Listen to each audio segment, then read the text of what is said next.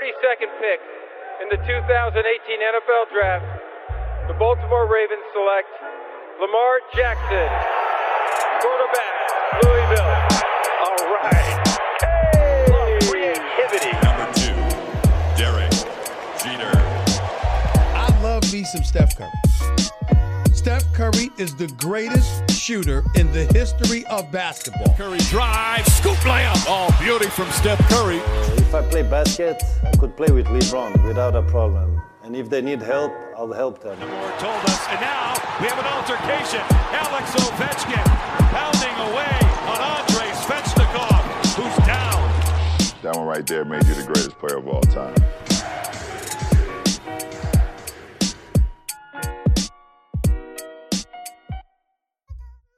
On va du côté de la conférence S, messieurs. On se projette. Hein. On va pas forcément analyser. euh, euh, on peut peut-être donner juste les, scores. Donc c'est euh, Philadelphie qui se qualifie face à Washington 4-1. On pensait à 4-0, mais finalement Washington a su prendre un match.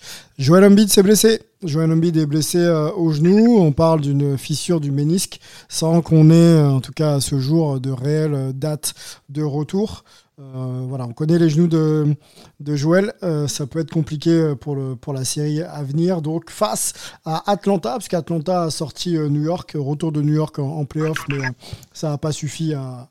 L'élan, justement, n'a pas suffi à, les propulser un petit peu plus loin. Young a été, assez, assez bon. Je crois qu'il y a 3 ou 4 matchs à, plus de 30 points pour, pour le meneur des, euh, des Hawks. Donc, ça donnera euh, Philadelphie, Atlanta. Messieurs, on se projette sur cette série. Euh, des équipes qui jouent de manière complètement différente. Il y a un vrai passing game du côté d'Atlanta. Ça joue bien aussi hein, du côté de du côté de pardon de Philadelphie, mais mais l'option numéro une qui est Joel Embiid ne pourra sans doute pas s'il est sur le, le terrain être à 100%. On est bien d'accord. C'est ça. C'est ça. Il ne pourra pas être à 100%. Et ça, remet en question euh, les ambitions de titre hein, de Philly automatiquement. Euh, tu sais, Joel Embiid, euh, il, a le rôle qu'avait Patrick Ewing avec les Knicks de la grande époque, si tu veux. Donc, quand, quand Ewing tombe, le, profil de- des Knicks de 99 qui arrive à aller jusqu'en finale NBA en étant 8 seed, tu vois, huitième, euh, c'est rarissime, c'est historique. Euh, pour moi, euh, Philly sans Embiid, ça reste une très bonne équipe. Ça reste une équipe capable de, de- de terminer le job face à, face à Washington. Hum, Et peut-être même de faire une série face à Atlanta. Mais quand il sera question d'affronter Milwaukee ou, ou Brooklyn, sans un Embiid à 100%, c'est juste. Alors, euh, juste sur ce tour-là, là, qui va les opposer à, qui va les opposer à Atlanta, euh, on sait que Atlanta est, une équipe bien équilibrée hein, sur les postes intérieurs, les postes extérieurs. Euh, Est-ce que l'absence de, Joel Embiid peut être euh, déjà compensée et par qui? Est-ce qu'on doit jouer différemment? Et est-ce que Atlanta justement doit appuyer en donnant voilà des lobes à Clint Capella à foison pour voilà pour dominer aussi dans un dans une région du terrain qui va être sinistrée du côté de, de, Phila- de Philadelphie. Ouais. Ouais, Mélo, si tu veux prendre la main, vas-y. Mais euh, Moi, mais de toute façon, tu dois. euh, enfin, D'un côté, pour Philly, ils ont l'habitude de jouer sans. et malheureusement, ils ont un peu l'habitude de jouer sans Embiid, donc c'est pas quelque chose de nouveau. Après, t'as- je pense que tu as le peut-être l'aspect de est-ce qu'ils sont pas plus surprenants sans Embiid et du coup pour la défense d'Atlanta, comment est-ce que tu comment est-ce que tu attaques le match-up sans Embiid? Parce que tu, je pense pas que ce soit comme face à New York où tu te dis ok il y a Julius Randle, faut qu'on faut qu'on neutralise Julius Randle. Là à Philly, tu dois neutraliser Tobias Harris, Ben Simmons. euh, mais je pense qu'il y a quand même une. Ouais, Seth Curry, donc je pense que c'est. Moi, je suis intéressé de voir la défense d'Atlanta face à une équipe qui est plus équilibrée et qui a des, euh, des menaces extérieures. Parce que face à New York, ce que j'avais dit, c'est que ouais, tu peux envoyer tout le monde face à Randall. Euh, S'il sort la balle, tu laisses les gars shooter parce que tu sais que c'est pas, euh, pas grave. Mieux vaut que ce soit quelqu'un d'autre qui, prenne- le tir que que ce soit juste Randall. Là, face à Philly, si tu fais ça ou si tu aides un peu trop, ah, c'est des Danny Green, c'est des Seth Curry, c'est euh, a- c'est des joueurs qui peuvent mettre dedans, qui peuvent te punir. Donc, ça, je suis un peu curieux de voir comment ça va, se passer. Euh, après, pour eux, euh, pour Atlanta au niveau offensif, oui, c'est sûr que sans Embiid, euh, les lobes pour Capella, quoi qu'il arrive, tu vas les avoir parce que c'est, bah, je veux dire, vu que Trae Young va, attaquer la raquette, il va forcer des aides, donc elles seront là. Après, à voir aussi comment, euh, comment Philly décide de défendre ça. Est-ce qu'il reste sur Capella et donne le flotteur à triangle? Est-ce qu'ils essayent de. Je pense qu'il y aura plusieurs, plusieurs stratégies, évidemment.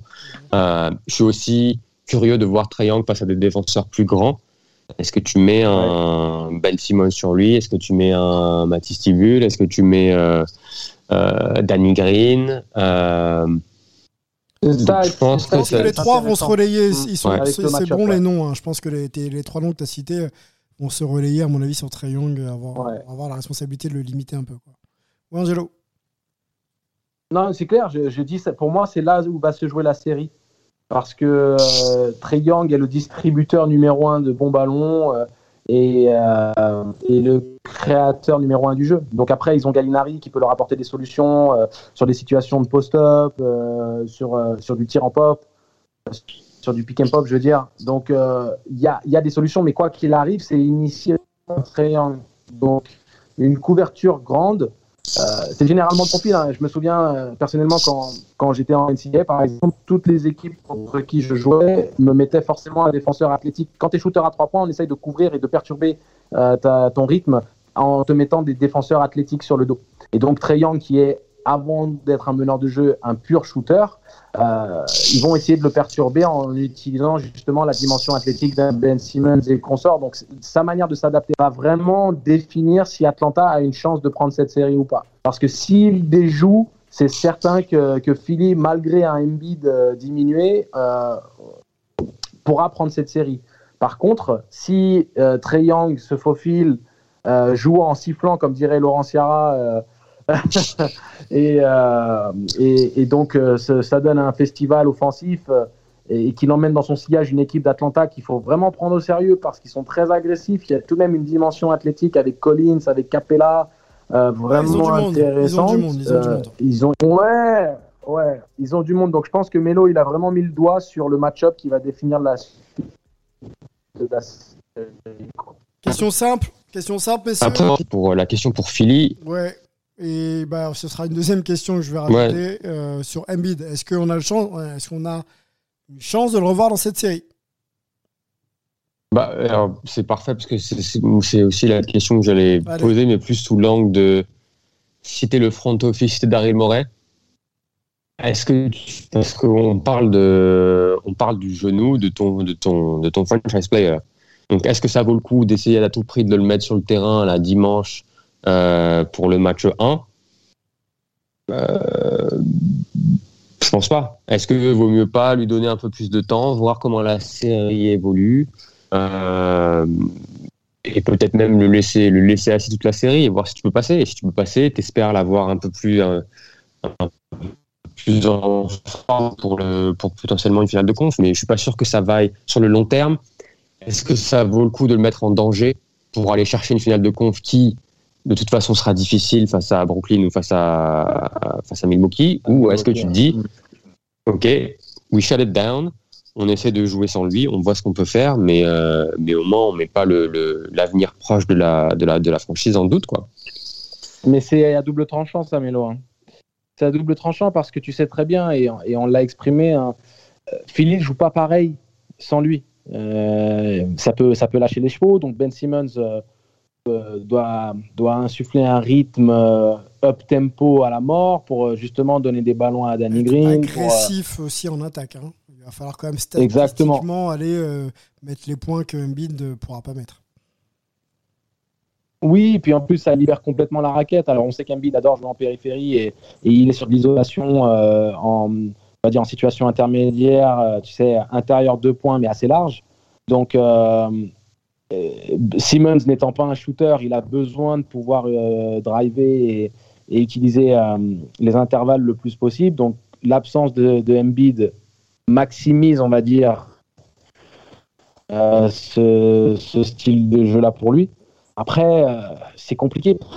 tout, on va dire, l'alchimie offensive et le rythme offensif de cette équipe est basé autour de Joel Embiid. Donc sur un match ou deux, tu trouves des solutions, tu trouves les shooters et tu arrives à avoir cette, euh, voilà, cet engouement, cette énergie. Mais sur le- une série playoff en potentiellement euh, 7 matchs, il va falloir trouver des solutions Mais- constamment. Mais je et pense Embiid que l'une des solutions, c'est d'accélérer le, le- le rythme, quoi. Je pense que Ouais, ça, ça- peut permettre d'être sur le jeu de transition, d'être sur le jeu rapide un peu plus. Si tu responsabilises, et s'il a encore les jambes, euh, Dwight Howard pour défendre dur et d'aller prendre des rebonds et tu vois, d'être le premier relanceur, tout cas relancer sur, sur Simmons peut-être, ou alors la longue passe, Ouais. tu vois, ça peut être aussi euh, une idée, quoi. hein. Vraiment euh, libérer un peu les mecs, quoi.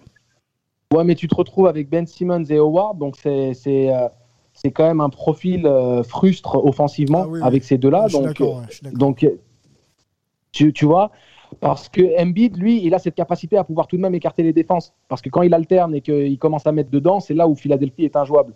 Parce que maintenant, c'est comme avec Jokic, tu te retrouves avec Embiid en tête de raquette à trois points, et là, euh, c'est compliqué. Parce que Simmons peut s'infiltrer. C'est les jours où Embiid ne met pas dedans que Simmons a, du, a moins de facilité, parce que maintenant Embiid est obligé de se, de se rapprocher du cercle, même s'il a besoin de le faire, et ça, c'est ce qu'on lui demande aussi. Mais euh, de jouer vite, c'est peut-être à l'avantage d'Atlanta. hein. Moi, je, en tout cas, c'est mon opinion personnelle. Si on part sur un jeu super up tempo, Oui. ça va servir justement les intérêts d'un Trey Young, euh, euh. Reddish et, et consorts. Mhm. Et- et- Exactement. Donc, euh, je suis pas certain que ce soit forcément, euh, même si c'est peut-être la meilleure option dans l'adaptation du côté de Philly, mais pour, euh, pour rendre la série intéressante et, et proposer un jeu qui permette aussi à Atlanta de faire exploser les compteurs, de, de lâcher les chevaux, c'est peut-être aussi se mettre en danger du côté de Philly. Tu vois Mais moi, je me demande si c'est parce que je pense pas que ce soit soit jouer vite, soit jouer, soit, ne pas jouer vite. À mon avis, c'est cho- choisir quand tu peux, quand tu peux pousser la balle et quand tu dois mettre la mettre la balle sous le bras et, ralentir. Parce que je suis d'accord avec toi, Angelo, que si tu commences à jouer vite et que tu donnes euh, l'opportunité à Triangle, à Bogdanovic, etc., de, de rentrer en rythme dans leur shoot, c'est peut-être pas la meilleure solution. Mais par contre, si tu pousses juste sur les euh, sur les rebonds défensifs, quand tu as l'opportunité d'y aller et de lâcher les chevaux avec Simmons, là oui, mais je pense qu'il faut aussi un peu essayer de, de, de, de garder le contrôle du tempo et du, du tempo du match et de, la, et de la série, parce que sinon ça risque d'être Ouais, compliqué. je pense aussi. Je pense aussi parce que Simmons le fait naturellement, ça. Dès qu'il a les opportunités, il Il s'engouffre dans les brèches et, et- et il n'a pas besoin, si tu veux, que ce soit imposé dans le, dans le, le, le game plan. Mais par Mm. contre, tu es obligé peut-être d'avoir une tendance euh, plus prononcée à accélérer le jeu quand tu joues, sans un Embiid, mais ça, c'est à double tranchant. Si tu le fais face à New York, c'est totalement à ton avantage parce que tu n'as pas les, shooters et les joueurs capables de vraiment exploser euh, sur, sur le jeu rapide euh, Atlanta. Donc c'est là où, comme tu l'as dit, à un moment donné, il faut le faire dans le bon timing. Et je pense que toutes les équipes NBA le font. Elles se volent, mais il y a un style de jeu. Tu as des équipes qui jouent vite, qui poussent vers l'avant. Tu avais Miami dans la bulle qui était là à prendre toutes les premières intentions, à essayer de, de Breaking shooter. news, messieurs, breaking, euh, news, en- breaking news, comme ça, ça te permettra de, de- de respirer un peu. Euh, ça Ouais. tombé il y a 10 minutes au moment où on enregistre.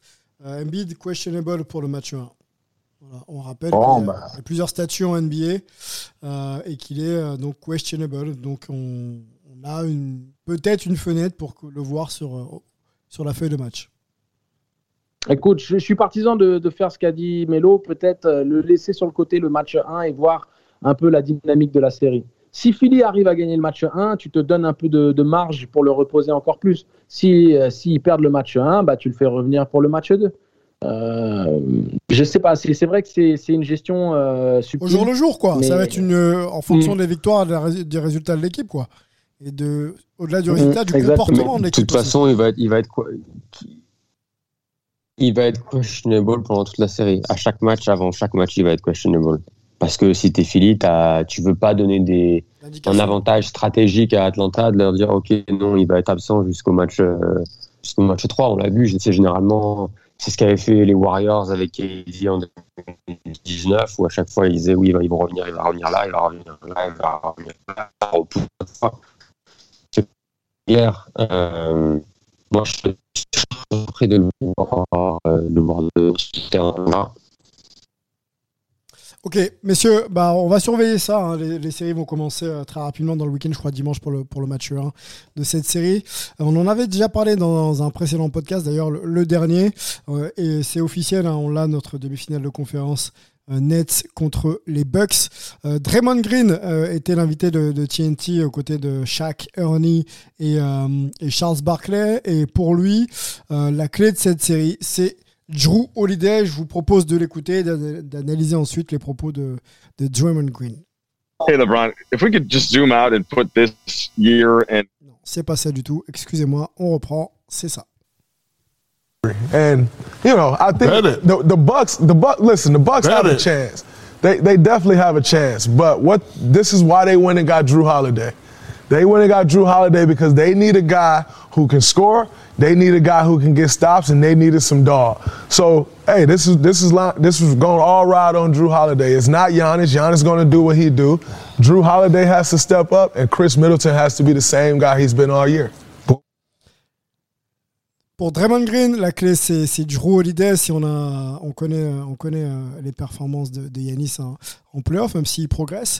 On sait que Chris Middleton peut mettre les gros tirs, euh, joueur euh, qui aime aussi prendre les responsabilités.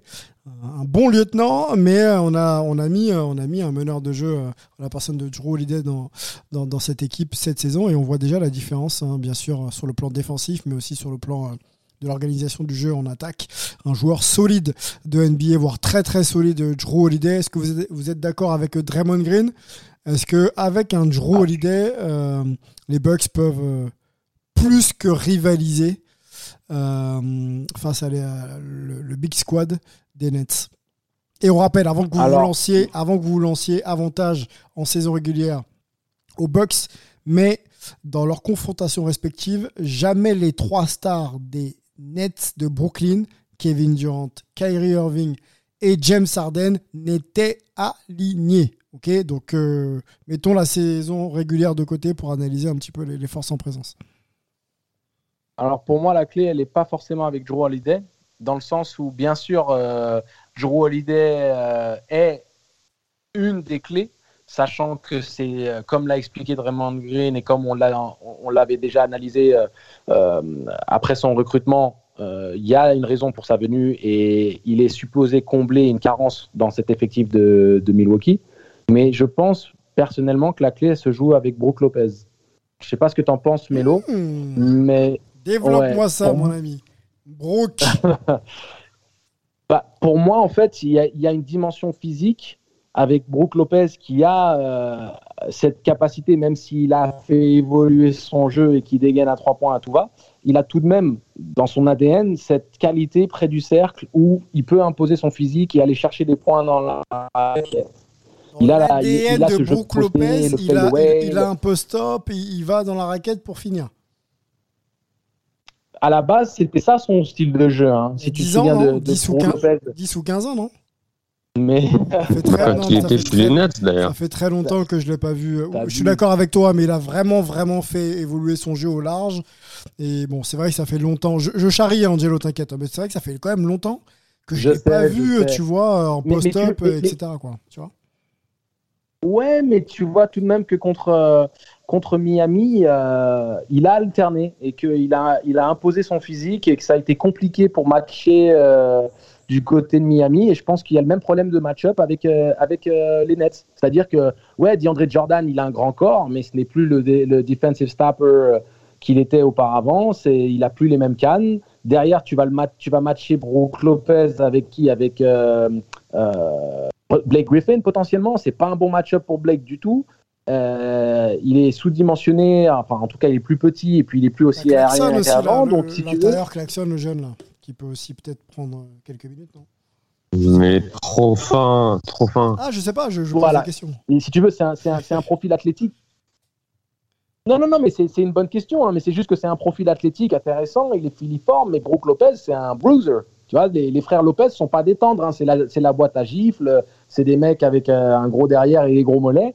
Et donc, si tu veux, euh, je pense que c'est vraiment, euh, pour moi, la clé de cette, de, de cette conférence, enfin, de, pas, pas de cette conférence, de cette série, excusez-moi, parce que Drew Holiday, on sait ce qu'il amène. Euh, comme euh, on l'a dit, Middleton, il va faire du Middleton. Antetokounmpo avec un peu plus de réussite, mais bon, quoi qu'il arrive, il va, être dans, il va osciller dans une dimension statistique euh, où il va être à 15 rebonds de moyenne, 5-6 passes et 25-26 points. Donc, la clé pour moi, c'est Brook Lopez. Et je te parle pas de Brook Lopez avec l'adresse à 3 points, mais plus par rapport à la dimension physique près du cercle qui peut amener. Et s'ils arrivent à utiliser ça, euh, en alternance, bien entendu, parce qu'on sait que Yanis, euh, lui aussi maintenant, euh, alterne et, crée beaucoup de situations sur les renversements en, initiés au poste bas. voilà, pour moi, c'est peut-être ça le facteur X. Melo, si on revient sur les propos de Draymond Green, on va essayer de, de, lire un petit peu entre les lignes. Drew Holiday, c'est un joueur peut-être sous-coté, sous-estimé, mais qu'on doit forcément respecter. En attaque, hein, je parle. Hein. Sa capacité à, à organiser, à, mettre en place le bon tempo offensivement et surtout capable, tu vois, sur des renversements, euh, après 5 secondes de repos sur une possession, euh, catch and shoot. Capable de faire ça. Donc euh, si maintenant on commence à laisser, tu vois, Yanis enfoncer ou mettre deux gars sur Yanis et que Yanis peut trouver Drew Holiday à l'opposé, c'est des choses qu'on va plus pouvoir faire si Drew Holiday est offensivement capable de mettre ses tirs. C'est peut-être ça que voulait dire aussi Draymond Green dans cette capacité à maintenant avec Drew Holiday à, avoir une vraie alternative, une vraie alternance sur le plan euh, offensif, bien sûr en ajoutant euh, la présence de, Middleton.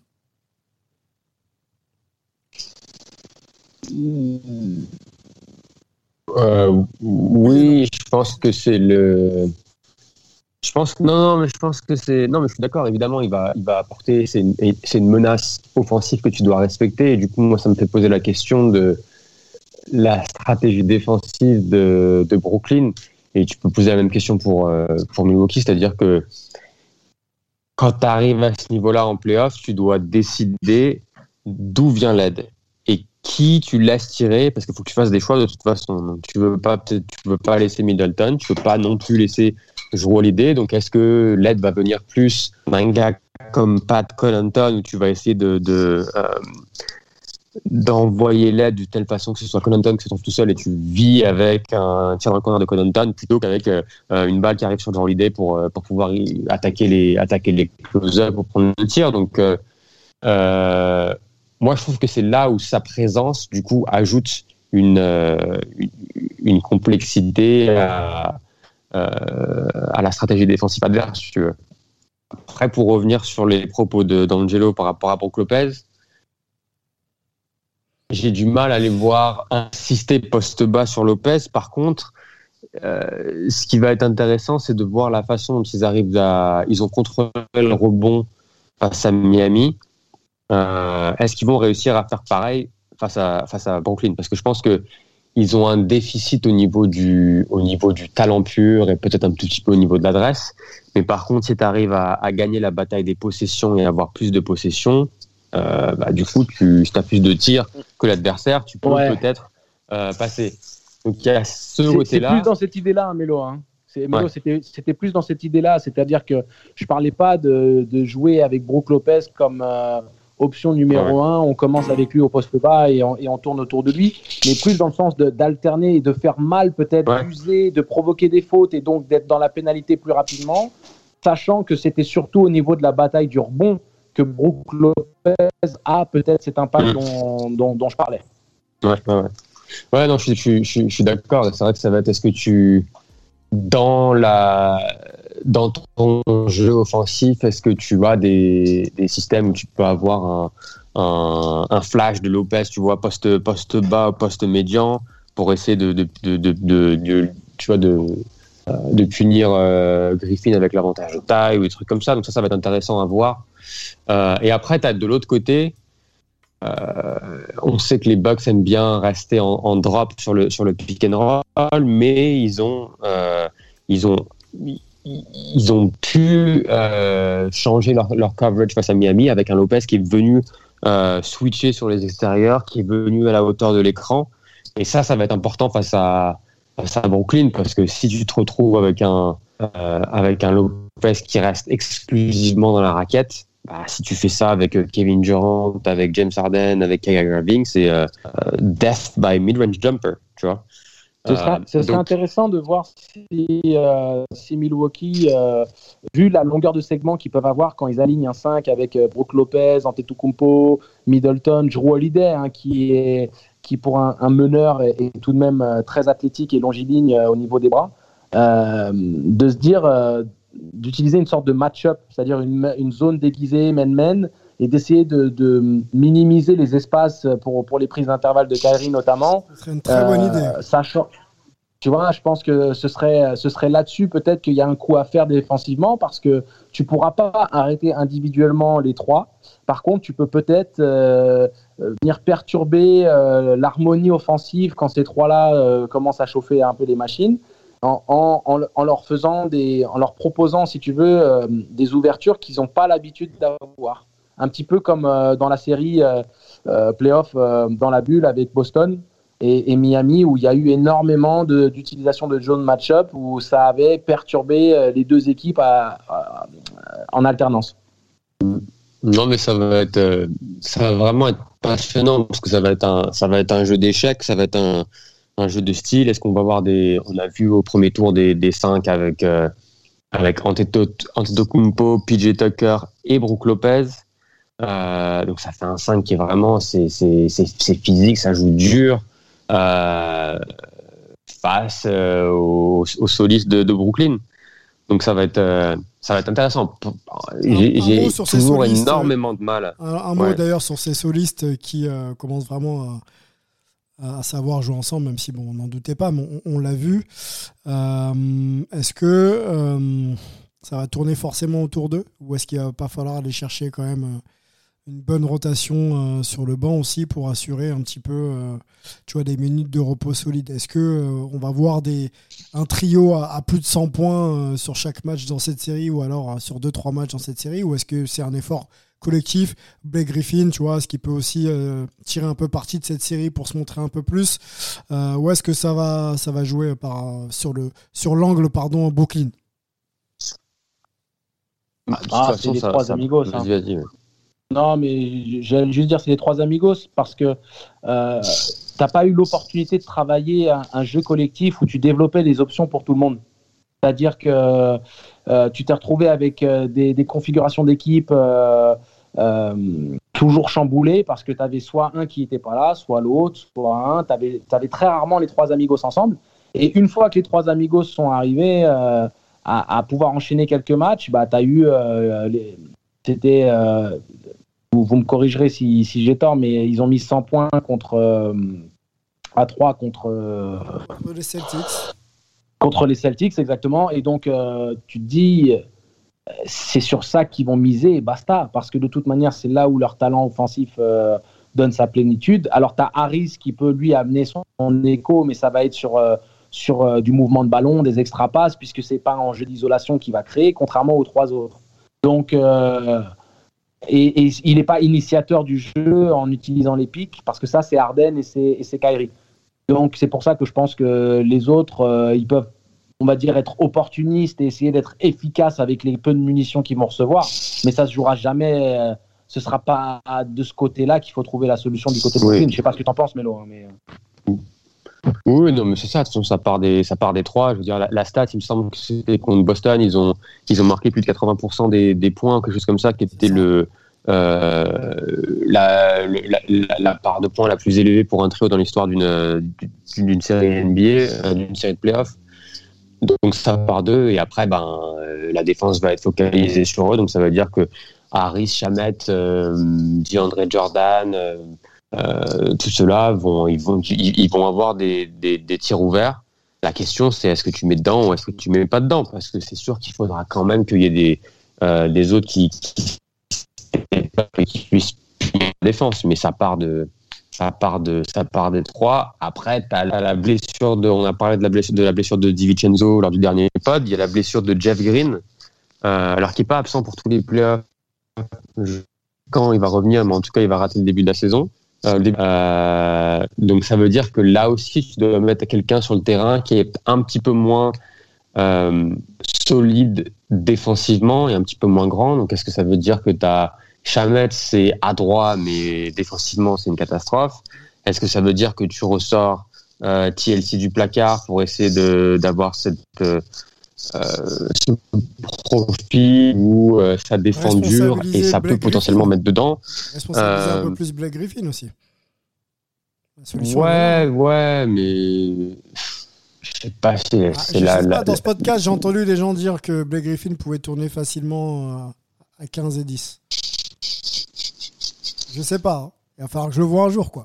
Alors 10, alors 10, j'ai jamais parlé de 10 rebonds, mais je te parle de, je te parle de la, de la notion que Blake Griffin peut mettre ses 15 points facilement. Oui, ça, ça je le maintiens, je le maintiendrai toujours. Maintenant, est-ce que, est-ce que les ballons lui permettront de, de le faire? Mais euh, dans, dans le jeu en lui-même, il a cette qualité euh, de jeu face au cercle. Euh, on on l'a vu ressortir certaines pages de, de, de ses années Clippers au niveau de, 15 des- et 10, je ne l'ai pas vu faire. J'entends euh, son potentiel, sa capacité. euh, il a une carrière derrière lui. Je ne l'ai pas vu encore produire. C'est tout. Voilà. Mais il faut prendre. il faut Mais c'est prendre- pas une question de stats, c'est pas, il a pas, il a, il a pas l'opportunité de tourner à 15 C'est et 10. ça, mais par contre, est-ce qu'il peut mettre ses tirs quand il est ouvert? Oui, bien sûr. C'est ça. Tu sais, pour mettre 15 points, Et il si faut au on, moins on- 10 on tirs. détourne hein. le débat, je vais pas revenir là-dessus parce que parce que si un peu quand même. La, la question, la discussion de l'époque, c'était ok avec l'attraction des trois stars, il va pouvoir avoir les ballons pour tourner facilement à 15 et 10. Ok. C'était c'était ça la question de, la base, de base. Non, bah, il, il, il pourra jamais facilement le faire parce qu'il faut au moins une dizaine de tirs par match pour pouvoir. Il n'a euh, pas le volume. 15 points. Ok, il n'a pas le volume. Il n'a pas le Dernière volume. question, messieurs, sur les Nets. Après, on va conclure. On les a vus un peu en garder sous le pied hein, face aux Celtics euh, d'un d'un très bon Jason Tatum. Est-ce qu'il va falloir, là, qu'il lâche les chevaux et euh, qu'il joue vraiment à fond? Je parle des trois stars. hein.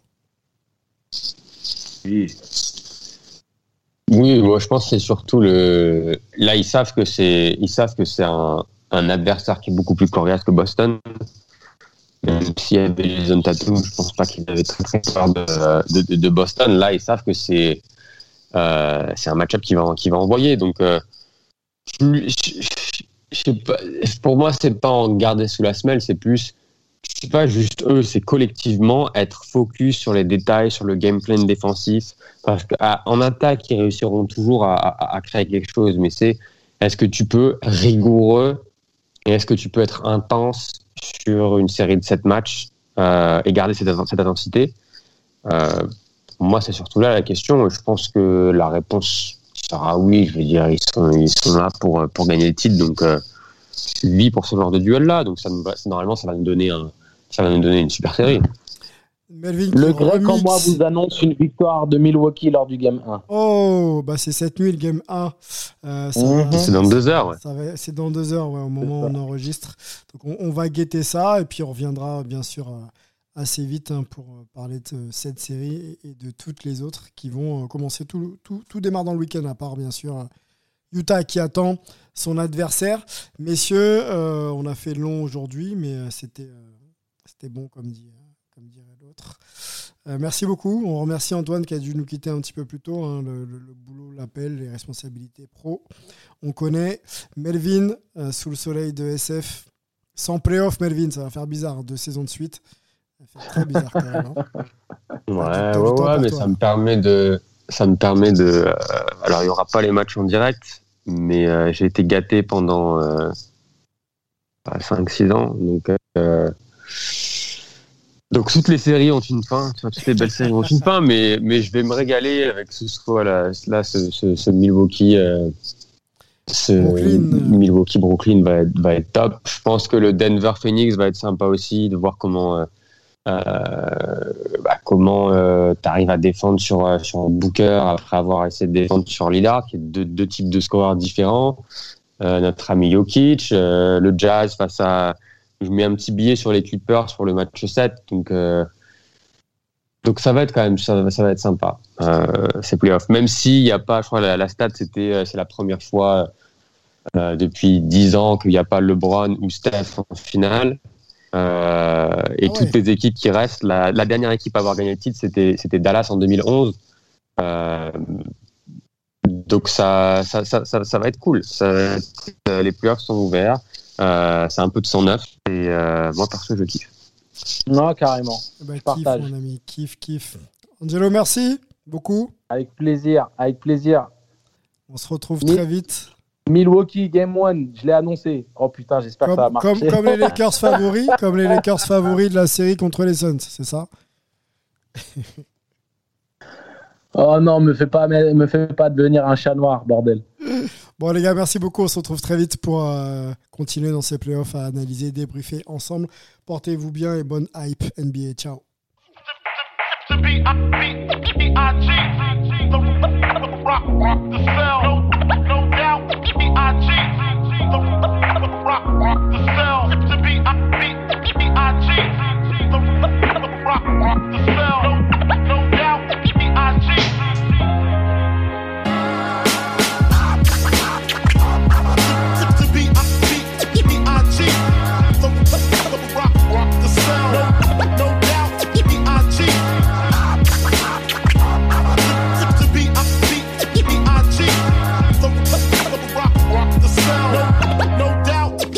cheat. I cheat.